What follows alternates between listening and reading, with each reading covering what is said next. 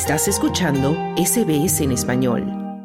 El restaurante peruano Maido del chef Mizuharu Sumura recuperó el puesto del mejor de América Latina en la lista británica 50 mejores, una nueva consagración para la gastronomía del país suramericano. Este palmarés regional, cuya primera edición se celebró en 2013, es votado por más de 300 actores de la industria como chef y periodistas especializados de la industria en América Latina. El establecimiento de Lima, cuya marca registrada se basa en cocinar ingredientes peruanos con técnicas japonesas, volvió al número uno que había ocupado durante tres años consecutivos entre 2017 y 2019. Así fue el anuncio en la gala realizada en Río de Janeiro, Brasil.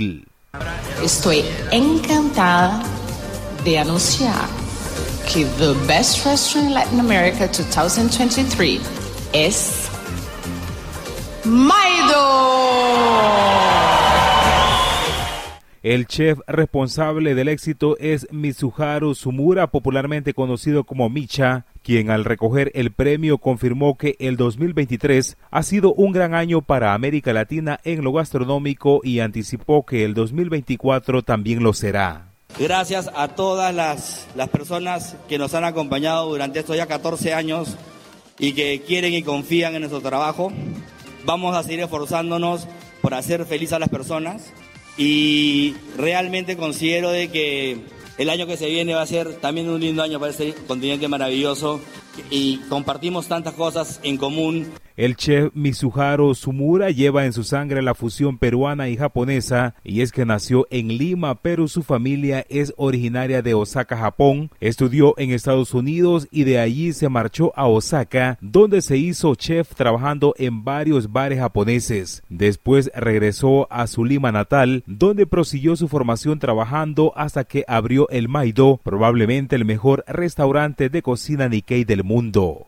La propuesta de Maido hoy en día eh, son, sí es cocina creativa y todo lo demás, pero, pero con mucho sabor y eso también a nosotros nos hace muy felices porque claramente es, es, un mensaje del, público hacia nosotros, ¿no? de que le guste el trabajo que hacemos van a probar la experiencia Nikkei completa. Este menú está inspirado bastante en la costa norte del Perú, obviamente también con técnicas y algunos sabores este, japoneses. Parte del menú del Maido incluye degustación sin maridaje o con dos opciones de maridaje con y sin alcohol. La opción sin maridaje cuesta unos 220 dólares, mientras que la opción de maridaje con alcohol es por unos 367 dólares. El maridaje de los vinos, de la cerveza, con la comida, la explicación de, que nos han dado de todo, la dedicación que le ponen a cada plato, el corazón que se siente que le ponen a cada plato, de verdad está siendo una experiencia maravillosa. Al restaurante Maido le sigue en la lista de los 50 mejores el Chato de Bogotá,